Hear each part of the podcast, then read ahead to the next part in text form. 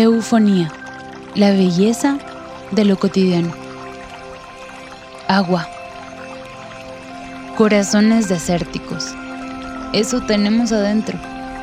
Sedientos, desesperados y frustrados por la constante necesidad de ser saciados de agua, pero sin poderla encontrar.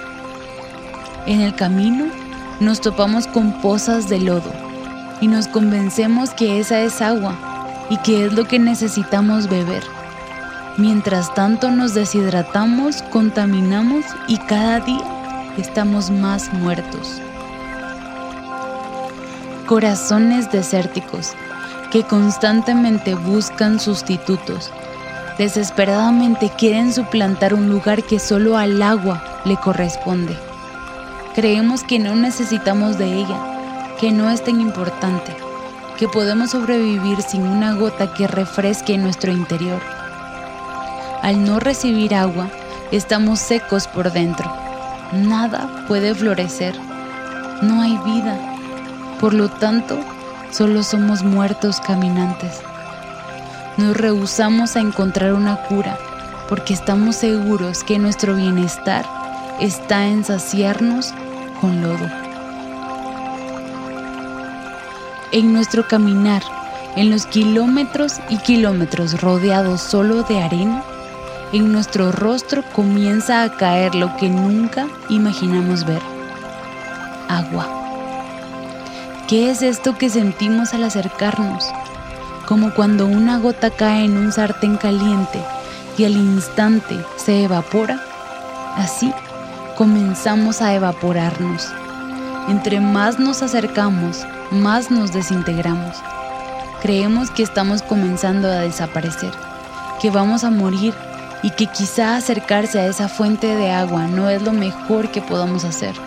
Nos da miedo, queremos regresar a lo que conocemos, al lodo. Nos acercamos y una catarata inmensa se presenta ante nuestros ojos. Al estar de frente a esa caída de agua, Nuestros corazones sienten algo que los llama a sumergirse.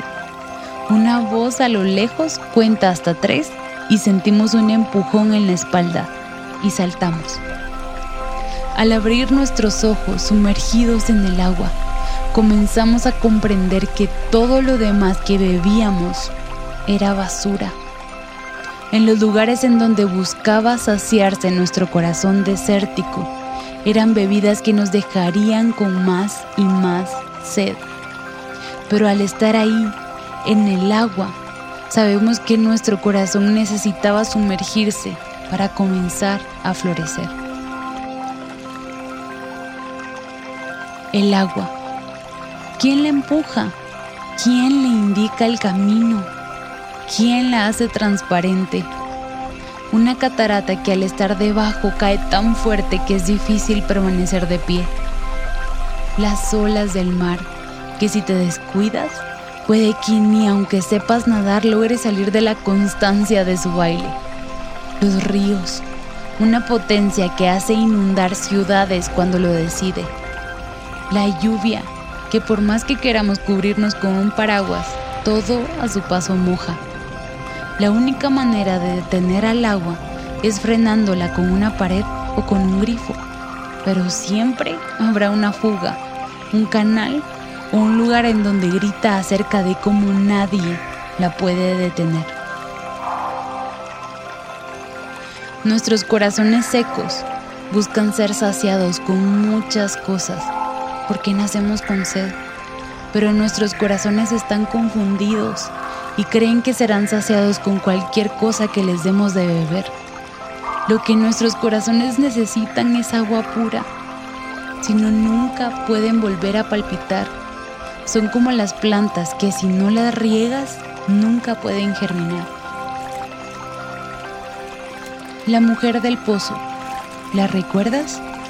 Con muchos cántaros y un pozo enorme del cual sacar toda el agua que quisiera para su sed calmar. Pero el agua que sacaba se acabaría pronto y una vez más tendría que volver. Pero un día sucedió algo que no se esperaba. Sus ojos vieron al verdadero manantial. No tuvo que ir al bosque, a una pradera o a una montaña muy lejana. Un par de pies se acercaron a ella. Los ojos que crearon las galaxias la vieron y con amor le mostró que conocía su corazón. No se asustó por lo seco de su condición, sino que con amor le mostró su necesidad del agua verdadera.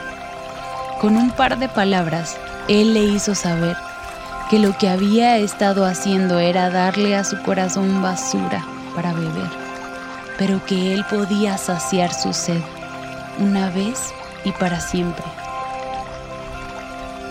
Como un manantial que no tiene un grifo, sino que fluye sin cesar.